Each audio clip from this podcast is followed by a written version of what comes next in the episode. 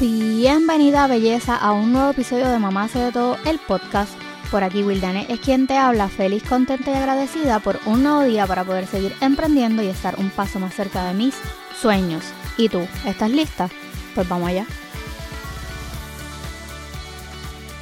Hola belleza y especialmente bienvenida a un nuevo episodio de Mamá hace de todo el podcast. Quiero contarles que estoy súper feliz, agotada y en Todos los miércoles sus episodios no han faltado, pero llevo pues, semanas, dos o tres semanas, alejadas o intermitentes en las redes por muchas razones. Pero, sobre todo porque necesitaba como que un break para poner mi mente en orden. Y pues si me sigues en Instagram, sabes que pues no me han visto mucho la cara por allá. Pero es que realmente como que necesitaba reinventarme. O sea, pensar qué rumbo quería que todo esto de mi podcast y otros proyectos pues tomara. Y adicional a eso pues me enfermé, pero o sea, de que estuve en cama y toda la cosa. Me enfermé la semana pasada de que me mandaron del trabajo con fiebre. El jueves estuve que no me podía ni levantar. Fue una cosa terrible. No era COVID, gracias. Pero sí, fue una semana bastante fuerte. Porque pues yo usualmente no me enfermo. Pero finalmente me animé a lanzar un proyecto que tenía en mente hace 800 mil años y gracias a mi tribu podcastera me decidí. Así que oficialmente les hago el anuncio de que mamá hace de todo, abre espacio para mentorías de podcasting, así que si tú que me escuchas quieres darle una voz a tu emprendimiento, te gusta el mundo del podcasting y quieres comenzar tu podcast pero no sabes por dónde comenzar, llegué para ayudarte con todas las herramientas que me hubiera encantado tener cuando comencé a podcastear. Así que separa tu fecha para una reunión de descubrimiento. El link te lo voy a dejar en las notas del programa. Bueno, dicho eso, vamos a lo que venimos. Resulta que otra de las mil cosas que internalicé estas semanas fue mi maternidad. O sea, tengo 13 años de experiencia en este campo de la maternidad. No sé, se escucha como que más pro que decir, pues mi hijo mayor tiene 13 años. Pero sí, 13 años de experiencia en este mundo de la maternidad. Y pues, anyway, las cosas es que cuando Ryan llegó, yo era una niña. Yo tenía 18 añitos acabaditos de cumplir. O sea, literal, yo cumplí en junio y Ryan nació en julio. So, yo tenía 18 años, un mes y un par de días, cuando Ryan llegó, hizo su entrada triunfal a este mundo. Y además de que, pues, en mi ignorancia pensaba que él iba a llegar a reparar o a salvar una relación que ya iba completamente en picada, pero eso es tema para otro episodio. La cuestión es que yo no tuve una guía en lo absoluto y tampoco un ejemplo de cómo ser mamá. Lo que sí tuve siempre fueron las ganas de que mi hijo tuviera la mejor mamá posible, pero como rayos yo podía lograr eso. A medida que el tiempo pasó, solo recibí críticas, pero o sea, críticas de ahí, una tras otra, como si fuera un bombardeo, por todas partes. Yo no dormía, tenía la ansiedad, pero olvídate, a mí estaba sumida en una depresión que prácticamente era como hacerme chiquitita todos los días. Y veía que todo el mundo tenía una opinión, pero realmente nadie me ayudaba. Fue bien difícil ser mamá joven, dentro de todos, pues mis abuelas y la que era mi suegra, o sea, la abuelita de Ryan, me ayudaba para que yo siguiera estudiando y pues hacer todo lo demás que, que usualmente yo hacía. Así que fue el primer golpe para que en serio yo creyera que los niños no venían con un manual. Fue un proceso, como todo, pero hoy puedo decir que es un super niño, es educado, inteligente, respetuoso, con muchísimo sentido común y opiniones propias. Así que me doy por bien servida porque a pesar de todo, esos momentos que pues que, que pasé lo he hecho bien hasta el momento, pero ¿ha sido suficiente?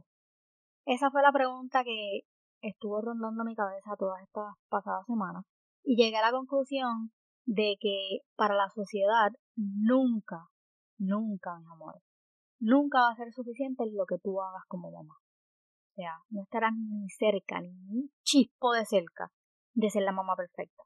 Y esto fue algo que eclipsó mi maternidad la gran mayoría del tiempo. Estamos predispuestas a ciertas responsabilidades que tenemos cuando nos convertimos en mamá, porque luego que tú pujas a ese muchachito es tuyo y punto. O sea, ni tan siquiera consideran de que papá tiene un poco de responsabilidad ahí. O sea, realmente tiene todas las responsabilidades del mundo, pero ni un chispito la sociedad le da esa responsabilidad a papá. O sea, ese hijo es solamente tuyo. Y si tu vida no gira en torno a tu hijo, no sirves para ser madre. Y esto es un grave, un error carrazo. O sea, esto fue lo que me llevó a mí a tener toda esa depresión que tuve durante tanto tiempo. Y fue la raíz de, de muchos de los fracasos de mi vida en pues varios sentidos. Porque no supe cómo manejar la presión de tener que ser una mamá perfecta. Yo soy mamá, pero eso no es lo que me define. O sea, yo soy mucho más que solamente mamá. Yo soy mujer primero, porque si no me considero como mujer, como persona, jamás voy a llenar los zapatos de esa mamá que mis hijos necesitan.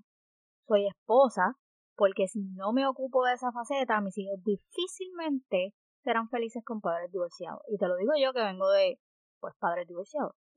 Y además, mi esposo es esa persona que a mí me mantiene en una sola pieza cuando las cosas se ponen así como medio feitas. O sea, él es mi cable a tierra. Él es esa persona que siempre me empuja y yo necesito también cumplir con esa faceta como esposa. Ustedes no saben lo mucho que a mí me enoja cuando esas mujeres descuidan a los esposos y llega la separación y le echan la culpa a ellos porque pues es que tú no entiendes que yo soy primero madre y luego mujer, usando el papel de mamá como una excusa para esa falta de capacidad de crear un balance o de no dejarse llevar por la sociedad pero pues eso es tema para otro episodio. Y también soy emprendedora, o sea, yo tengo sueños, tengo metas, tengo pasiones, tengo hobbies, tengo muchas cosas por hacer. Y no, mis hijos no son todo en mi vida, que los amo locamente. O sea, yo, eso, esos cuatro seres, yo los adoro, pero yo también me amo. Dicho todo esto, ahora les voy a compartir esas cosas que ya sé sobre la maternidad pero que no me causan culpa ahora, 13 años después. Lo primero que te voy a decir es, date gracias a ti misma.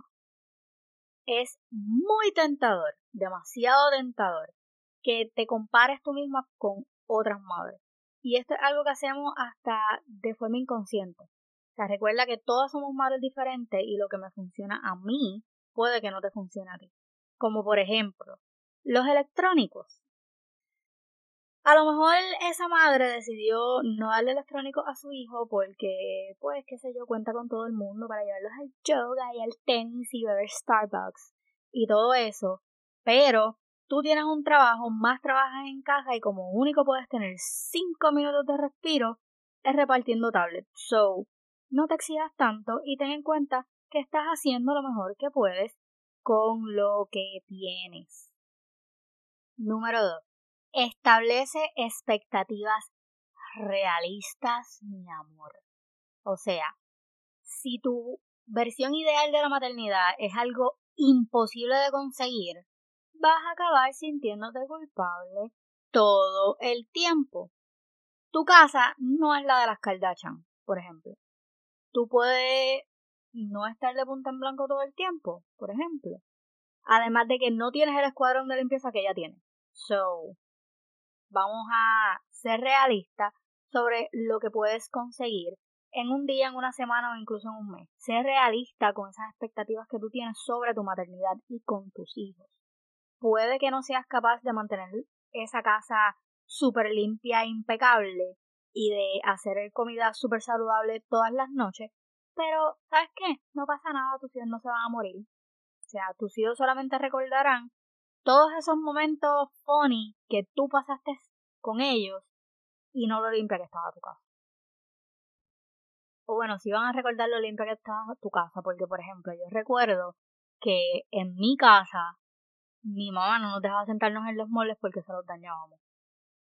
So, no sé si eso es un recuerdo feliz o un recuerdo traumante, pero sí, me acuerdo de eso. Anyway, no te preocupes por cosas pequeñas. Y esto me da piquiña en la cabeza. Esa es la número 3. Los niños se van a ensuciar. Si les compras tenis caras, ten en cuenta que van a poner esa paciencia a prueba más de lo que deberían. Eso es parte de ser madre. So, intenta no estresarte por las cosas pequeñas, así que mejor cómprale cosas que vayan, con su capacidad para cuidarla y no te molestes. Céntrate en lo que es importante. Como por ejemplo, que a ellos, a ciertas edades, les gustan más las tenis de lucecitas y de muñequito y no están pendientes de las marcas porque no saben de eso. So, Nike y Jordan, uh, que se pueden dañar y guayar y whatever, y tú te vas a volver loca regañándolos, pues mejor vamos a esquipear eso y vamos a disfrutar sus etapas y comprarle tenis baratas para que ellos corran y sean libres como debe de ser. So, tú también te vas a gozar el tiempo y me lo vas a agradecer. Solo digo. Cuatro, y súper importante, jamás, óyelo bien, jamás me voy a cansar de repetirles esto. Toma tiempo para ti. Es importante que te cuides física, pero sobre todo mentalmente, o sea, emocionalmente. Y esto lo tienes que hacer si es que quieres ser la mejor madre posible. O sea, asegúrate de programar un poquito de tiempo para ti para poder recargar esas baterías. O sea, ya sea si tienes la ventaja de ir a un, spa a darte un masaje, o sea, yéndote de shopping, leyendo tu libro favorito, una copita de vino o dándote un baño, pero mira, súper largo. Sí. Haz lo que te haga feliz sin culpa. Créeme que tus hijos también te lo van a agradecer cuando te vean feliz. Número 5 y la última, Habla con otras mamás. No eres la única que se siente culpable todo el tiempo. So, si tienes amigas que son mamás, go ahead, habla con ellas y mira las situaciones que ellas también tienen. Esto te va a ayudar también a mantener esos pies un poco más en la tierra y entender que las madres no son perfectas. So, y si no tienes amigas, puedes ir a Facebook. Hay muchísimos grupos en Facebook de mamás que comparten sus historias y esto te va a ayudar también a ti con alguna situación que a lo mejor estés pasando igual y pues puedas saber cómo manejarla. Y si no, corazón, escríbeme a mi Instagram y yo con muchísimo gusto te escucho. Las chicas que me han escrito saben que yo siempre estoy disponible. Bueno, ya no, no puedo seguir hablando porque aún tengo que toser 45 mil veces cuando hablo mucho. So, creo que esto ha sido todo por hoy. Espero que te haya servido de algo este episodio. Si fue así, no te olvides de dejar una valoración de 5 estrellas si tu aplicación de podcast te lo permite. Comparte este episodio con otras mamás que necesiten escucharlo y me etiquetas en tus historias, please.